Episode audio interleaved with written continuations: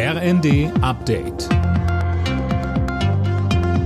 Stündlich neu. Auf den Punkt informiert. Ich bin Silas Quiring. Guten Morgen. Bundesgesundheitsminister Lauterbach rechnet damit, dass sich die Corona-Situation im Herbst deutlich verschlechtert. Deutschland werde mit der BA5-Variante des Virus große Schwierigkeiten bekommen. An den Maßnahmen für den Herbst wird bereits gearbeitet.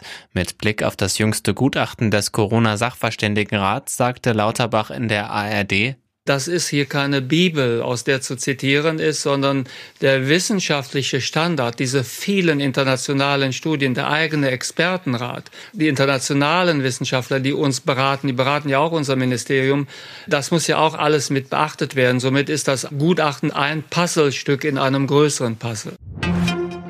Die russische Armee soll die Schlangeninsel im Schwarzen Meer mit Phosphorbomben beworfen haben. Das teilte der ukrainische Armeechef Salushny mit. Mehr von André Glatzel. Salushny sprach von gleich zwei Luftangriffen mit Phosphorbomben am Abend. Die sind völkerrechtlich zwar nicht verboten, ihr Einsatz wird aber geächtet, denn Phosphorbomben können zu schwersten Verbrennungen und Vergiftungen führen.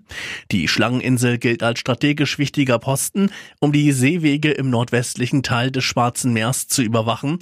Erst am Donnerstag hatte Russland sich nach viermonatiger Besetzung von der Insel zurückgezogen. Gas wird immer teurer und schon bald könnten die steigenden Kosten auf alle Kunden verteilt werden. Die Bundesregierung will kommende Woche dafür das Energiesicherungsgesetz ändern, berichten mehrere Medien.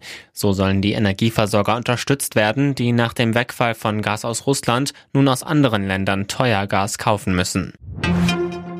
Ein Dreivierteljahr nach einem Referendum für die Einführung der Homo-Ehe in der Schweiz haben die ersten gleichgeschlechtlichen Paare den Bund fürs Leben geschlossen. Die Schweiz ist eines der letzten Länder Europas, das die Homo-Ehe eingeführt hat. Alle Nachrichten auf rnd.de